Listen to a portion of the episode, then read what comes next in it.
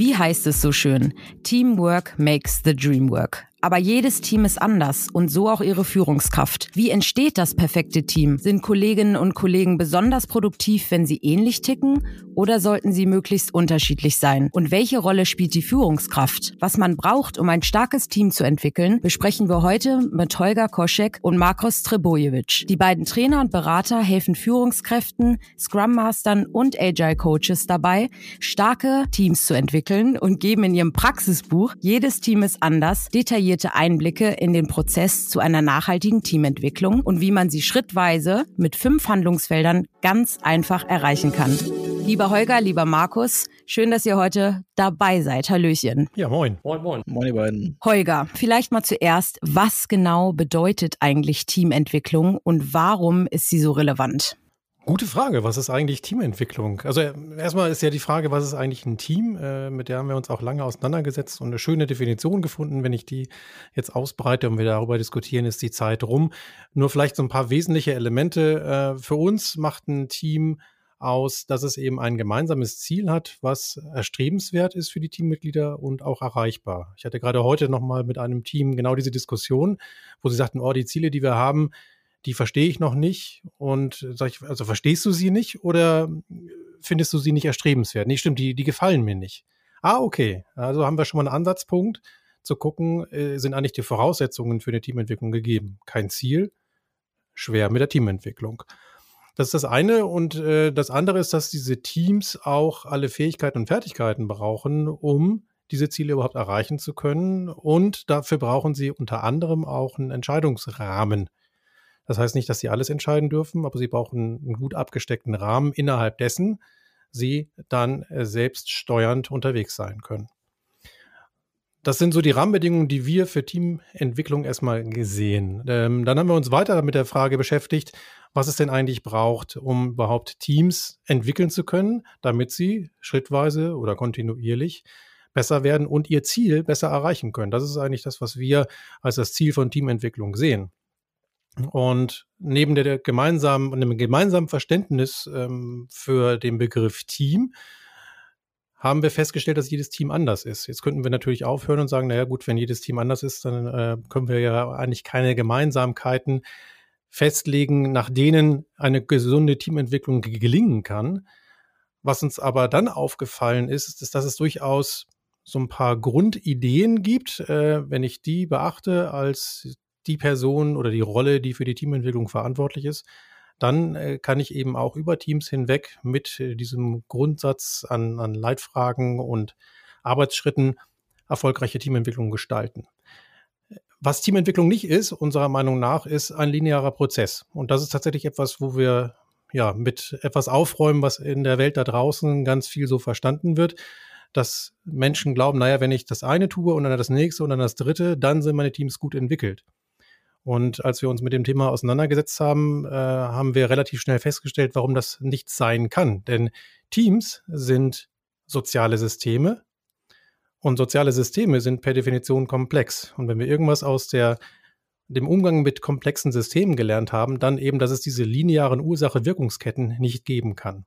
Also kann Teamentwicklung nur nach Regelkreisen funktionieren. Und das Ganze muss dann aber auch von den Menschen, die dafür verantwortlich sind und von den Teams selber gut genug verstanden werden. Und dann haben wir Teamentwicklung, die nachhaltig und funktionierend ist. Genau, ich würde jetzt nochmal ergänzen, nämlich den zweiten Teil, warum das denn so wichtig ist. Ne? Also warum unterhalten wir uns dann heute über dieses Thema? Äh, weil es einfach hervorragend zu New Work passt. Ne? Also was ist New Work? Wenn wir jetzt in den sozialen Medien nachgucken, dann könnte man das Gefühl kriegen, New Work wäre sowas wie Kaffeemaschinen, sowas wie vier Tage Arbeit, sowas wie Remote-Arbeit und äh, möglichst wenig Hierarchien oder am besten vielleicht auch gar keine, um es überspitzt zu formulieren. Aber eigentlich geht es doch bei New Work darum, dass wir ein Arbeitsumfeld schaffen, ein wertstiftendes Arbeitsumfeld, in dem die Mitarbeitenden merken können, hey, das, was ich hier mache, das hat einen Wert für mich, aber auch für Kunden, die das nutzen können. So, und das ist ja gerade in Zeiten des Fachkräftemangels umso wichtiger geworden. Und dafür braucht es halt keine Kaffeemaschinen oder kein agiles Arbeiten und auch keine Vier-Tage-Wochen. So, auch wenn ich mir das teilweise wünschen würde vielleicht, sondern eigentlich brauchst du dafür Organisationsentwicklung und Teamentwicklung. So. Und schon ist New Work gar nicht mehr so kompliziert. Und das ist das, weswegen Holger und ich angetreten sind, nämlich wir möchten Teamentwicklung verständlich machen, damit alle Firmen, die auch gerne mit New Work anfangen wollen und sagen, hey, was müssen wir denn tun?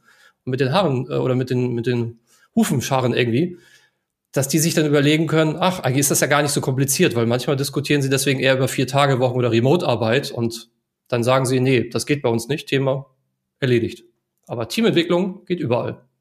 Ich würde gerne eine ganz pragmatische Frage stellen zur Teamgröße. Wie groß sollte ein Team maximal sein? Anders gefragt, sind das diese berühmten maximal zwei Pizzen, die ein Team füttern können von Jeff Bezos?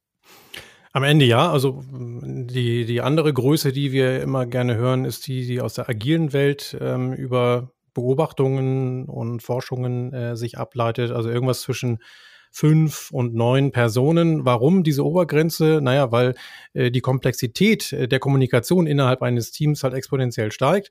Und äh, ab neun Personen, so eben die Beobachtung aus vielen real existierenden Teams, wird das dann nicht mehr handhabbar. Das heißt, ich verbringe nicht zu viel Aufwand mit der Kommunikation im Team und komme kaum noch zum Arbeiten. Und dann, also ab neun Leuten, oder ist es halt äh, angeraten, mal drüber nachzudenken, ähm, ob ich dann das Team nicht aufteile. Was da die nächste Herausforderung natürlich mit sich bringt, wie teile ich denn so ein Team auf, gerade wenn es dann vielleicht interdisziplinär besetzt ist und äh, so einen gesamten Wertstrom abbildet. Wie geht denn das? Da gibt es verschiedene Modelle, äh, die man da nutzen kann. Und die sind immer, und das ist auch ein wichtiger Punkt, äh, wo wir nicht müde werden, das zu betonen, kontextabhängig. Also ähm, wir beide sind keine Freunde davon, irgendwelche Blaupausen äh, nach draußen zu geben und zu sagen, so funktioniert das, sondern wir regen zum Nachdenken an und geben halt verschiedene Alternativen und insbesondere äh, Rahmenbedingungen mit, äh, die bedacht werden müssen, wenn Entscheidungen in der Teamentwicklung gefällt werden. Ja, ja, apropos Modell, äh, genau, ihr bietet ja in eurem Praxisbuch Jedes Team ist anders auch ein Modell mit äh, fünf verschiedenen Handlungsfeldern. Da tauchen wir gleich mit euch ein. Aber was äh, genauso wichtig ist wie die Größe eines Teams, ist, aus welchen Persönlichkeiten besteht ein Team. Ne? Und äh, wir haben es eingangs gesagt, wie sieht ein starkes oder ein gutes Team aus? Sind das nur Performer, Leute, die, also richtige Macher, die hands-on sind? Oder welche Personas dürfen in einem Team nicht fehlen? Ähm, ich würde es vielleicht eher weniger von der Zusammensetzung der Menschen irgendwie sehen wollen, das ganze Thema, weil ähm, auch Google hat ja vor einigen Jahren sein Aristoteles-Studie durchgeführt und da wollten sie ja herausfinden, inwieweit sich die performenden, in Anführungsstrichen, von den nicht performenden Teams des Unternehmens unterschieden so.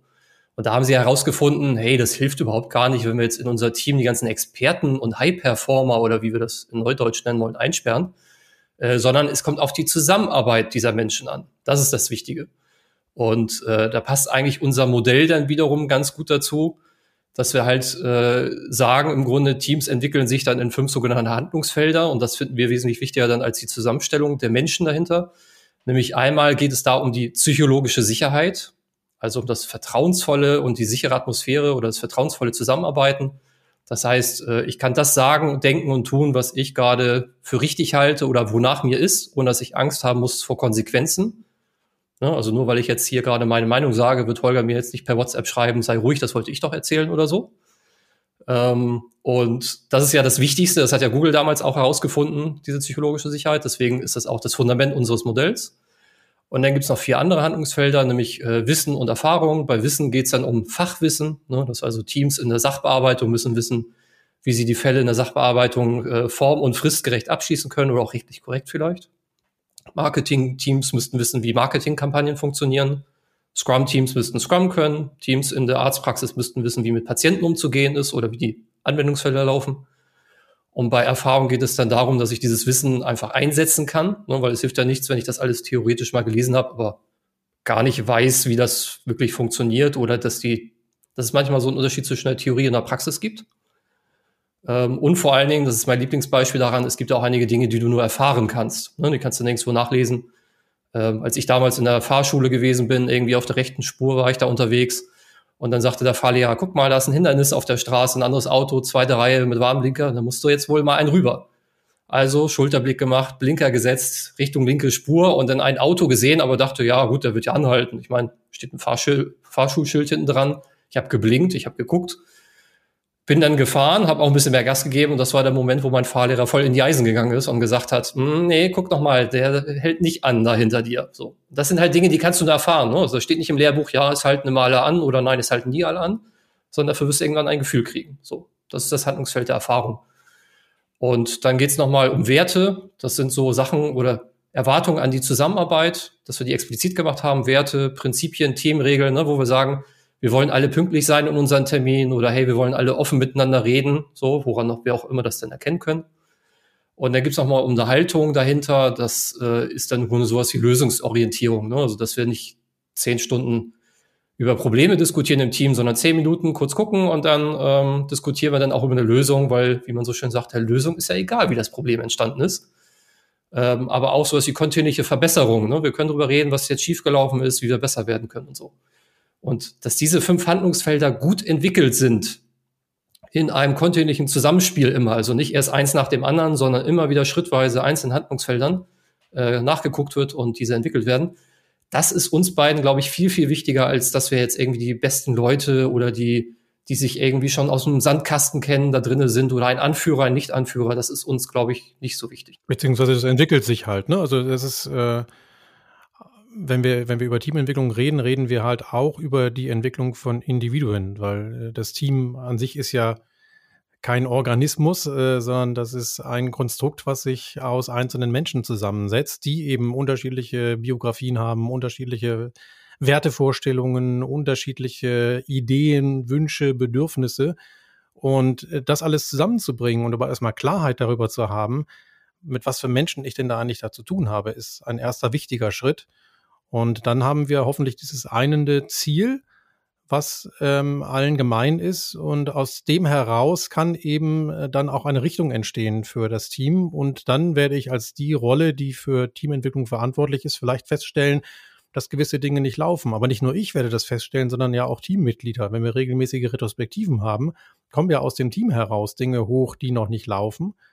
Und wenn wir an denen arbeiten, dann entwickeln wir dieses Team oder uns als Team, und da würde ich diese für die Teamentwicklung verantwortliche Rolle zum Teil eben auch mit einbeziehen, je nachdem, wie das Konstrukt ist, entwickeln wir uns als gesamtes Team weiter.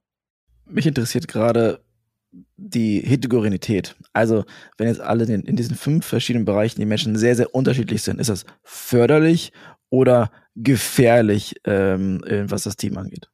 Es ist anstrengend, aber hilfreich. So würde ich es zusammenfassen. Ähm, das ist meine Erfahrung aus der Arbeit mit vielen, vielen Teams. Äh, und ja, äh, es ist immer wieder auch Überzeugungsarbeit nötig, um zu sagen, ja, guck mal, die Menschen sind jetzt ganz unterschiedlich und ja, die sind anders als du.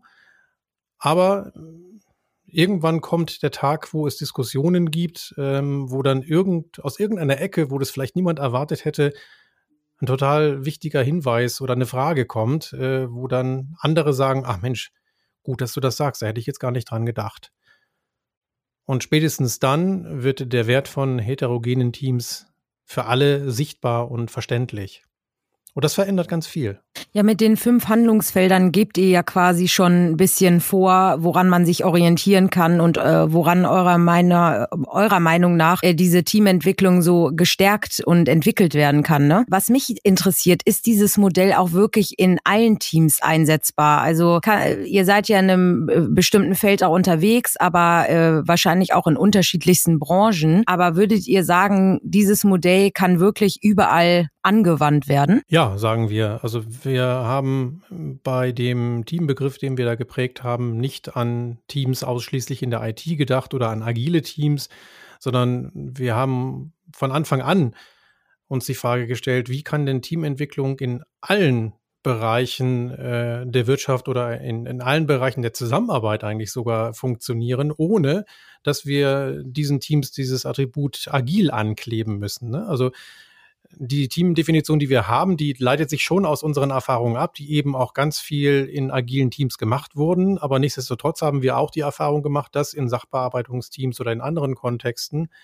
ähnliche Strukturen und Dynamiken zu beobachten sind und dass äh, da auch die, die Arbeitsschritte, um Teams zu entwickeln, ähm, sehr, sehr ähnlich sind. Und aus denen haben wir dann eben auch unser Modell abgeleitet und auch dann die Arbeitsschritte, nach, mit denen man mit diesem Modell arbeiten kann. Genau, das heißt, also im Grunde sind ja nur die, du hast halt Unterschiede in den Handlungsfeldern, ne? Also ähm, wenn du in, mit anderen Teams arbeitest, das eine kann vielleicht Scrum, um eine agile Vorgehensweise irgendwie zu nennen, das andere kann es halt nicht, aber braucht es das vielleicht auch nicht. Ne? damit sind die Erwartungen an diese Teams, an diese Menschen ganz unterschiedlich.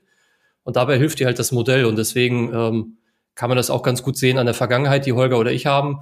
Äh, wir sind halt nicht nur mit IT-Teams unterwegs gewesen oder unterwegs, sondern ne, wir haben auch Teams in der Sachbearbeitung übernommen, die irgendwelche Fälle von Kundinnen und Kunden bearbeitet haben. Und da funktioniert das genauso. Die haben kein Scrum gebraucht, die haben keinen Kanban gebraucht, sondern es waren einfach nur, sage ich jetzt mal, ein paar Kolleginnen, die in einem Team diese Fälle zusammengearbeitet haben. Und da hat das Modell auch schon geholfen. Und das ist ja auch das Wichtige daran für uns, dass wir Teamentwicklung wirklich so vereinfachen, dass jede Organisation, die das möchte, das Thema angehen kann. Weil es hilft uns ja nicht zu sagen, ah, jetzt musst du erstmal rausfinden, wo bist du denn gerade?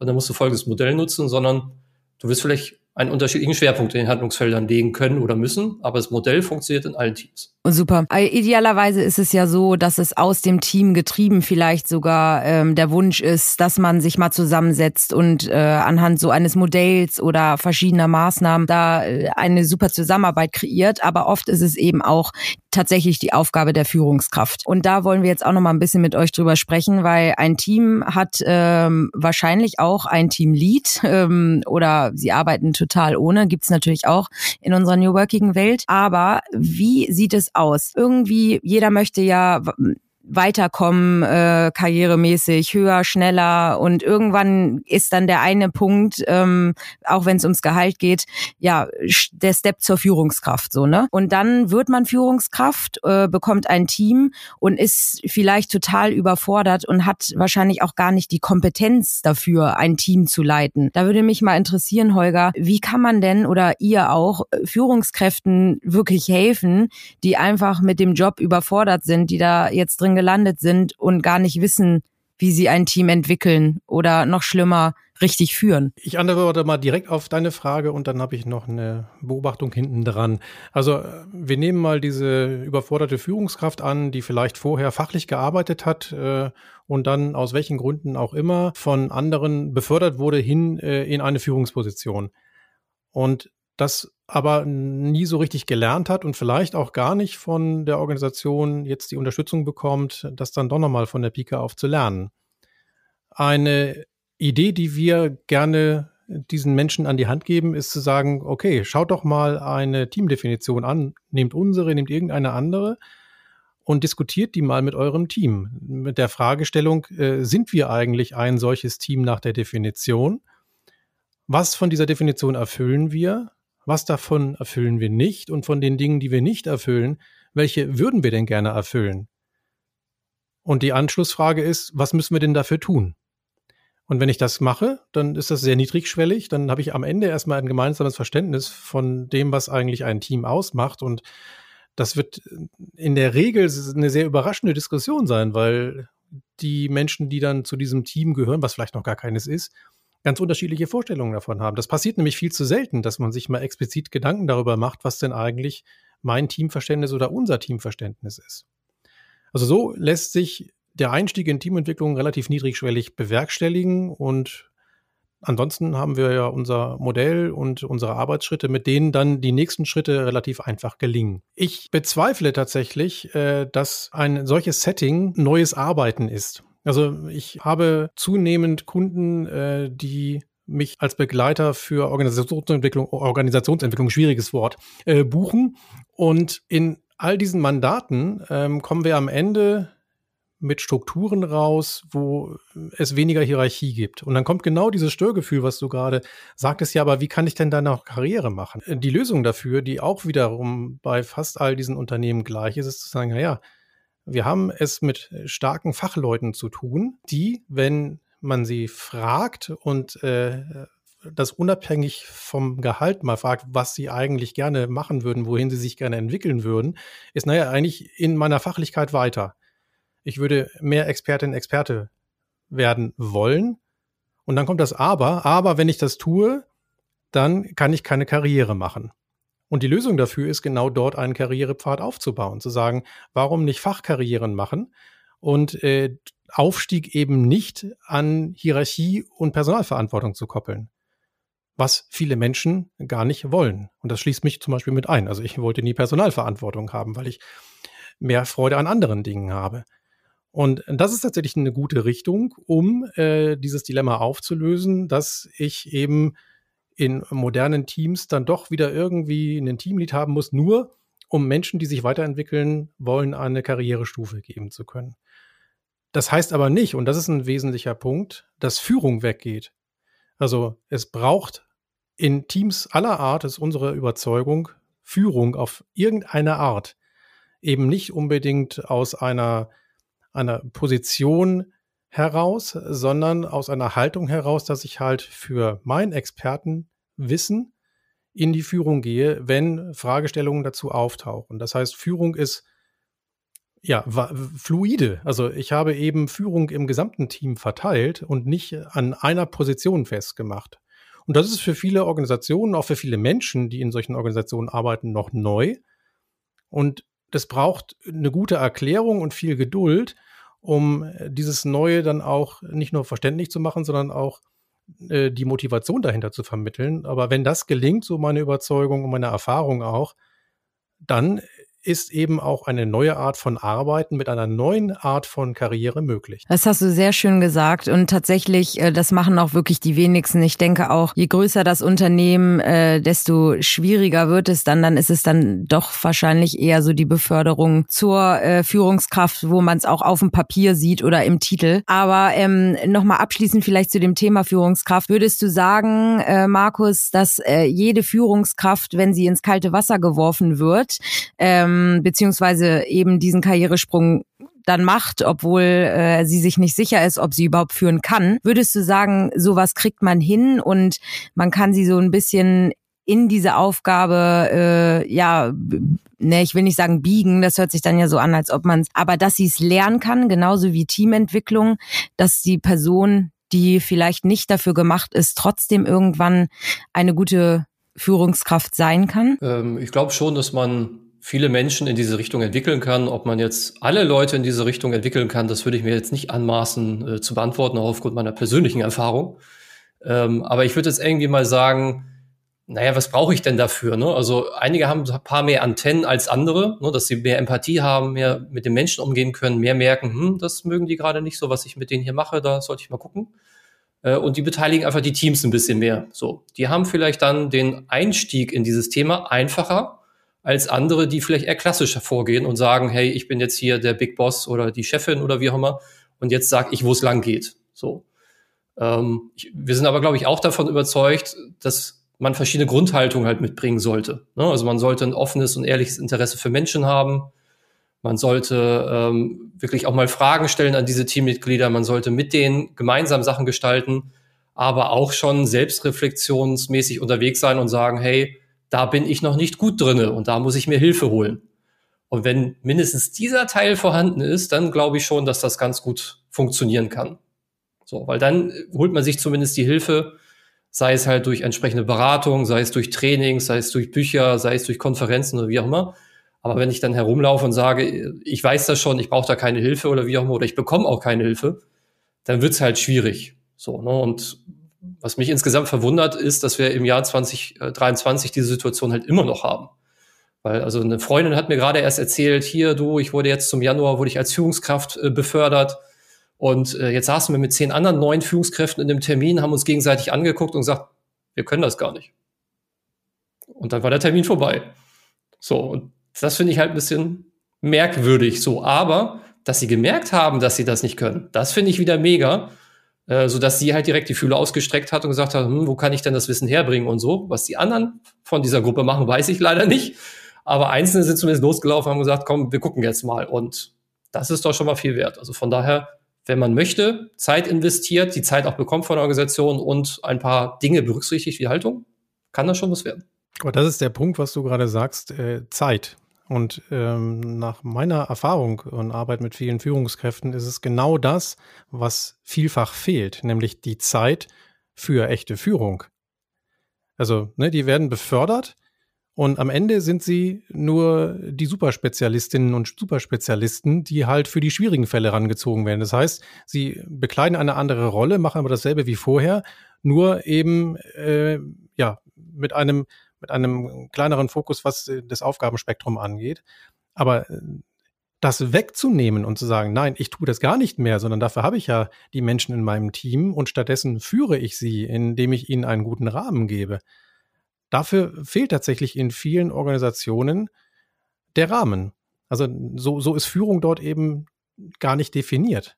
Also man könnte auch sagen, Führung ist gar nicht definiert. Ich würde gerne zum Abschluss nochmal eintauchen. Wir haben gesprochen über die fünf Handlungsfelder, über die Führungskräfte, aber ihr sagt ja auch, jedes Team ist anders. Ich gehe davon aus, man kann auch sagen, jeder Mensch ist anders.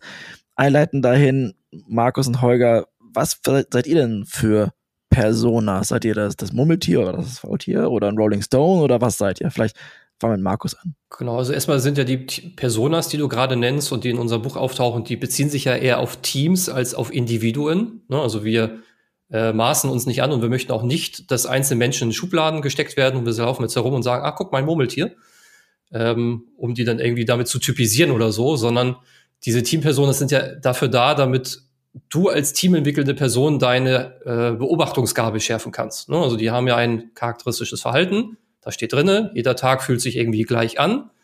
Und dann guckst du dir dein eigenes Team an und merkst, ah, guck mal, die sind ziemlich nah dran an den Murmeltieren, da muss ich mir mal Gedanken machen. So. Und ähm, die Teams, die mit, mit denen ich eher so gearbeitet habe und mit denen ich, glaube ich, auch sehr gut zurechtkomme, wahrscheinlich wird Holger jetzt gleich lächeln, wenn ich das sage, aber das kann man ja nicht sehen, weil es ist ja kein Videopodcast ähm, wären dann so die Rolling Stones. Die Rolling Stones sind halt eher so die, die sehr professionell zusammenarbeiten, die aber dir direkt sagen als Teamentwickler, hey, Team-Events, nee, das können die anderen gerne machen, aber das müssen wir nicht. Ab 18 Uhr an der Stechuhr, da verabschieden wir uns voneinander. Und äh, persönlich muss ich euch jetzt auch nicht so kennenlernen, weil wir sind ja hier jetzt in einem Unternehmen. So. Und ich glaube, mit dieser Art von Team komme ich ganz gut zurecht, sage ich jetzt mal, aufgrund meiner Art und Weise.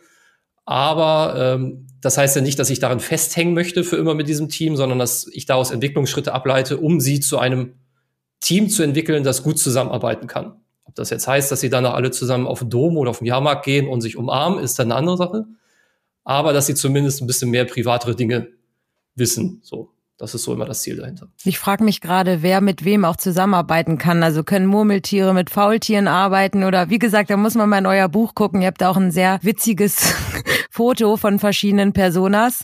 Ähm, Alex hat ein kleines Rätsel mit mir vorher gemacht und mir diese Leute gezeigt und gesagt, ich weiß sofort, wer du bist. Ich habe es mir auch angeguckt. Ich wusste auch sofort, wer ich bin, ohne mir eigentlich alle anderen äh, detaillierter anzugucken. Aber das bleibt äh, Alex und mein Geheimnis. Ähm, Holger, was würdest du sagen? Wo würdest du dich, ähm, wo würdest du dich sehen? Also ohne Schubladen denken, aber welcher Teamtyp bist du? Bin ich ein Teamtyp? Also ich würde die Frage umformulieren, mit welchen Teams arbeite ich in der Regel? Und äh, wenn ich jetzt so die letzten Monate Revue passieren lasse, dann äh, habe ich ja ganz viel mit Menschen zu tun, die eben in so einer Organisationsentwicklung äh, neu zusammengestellt wurden. Das heißt, äh, da formt sich gerade äh, eine neue Art von Team.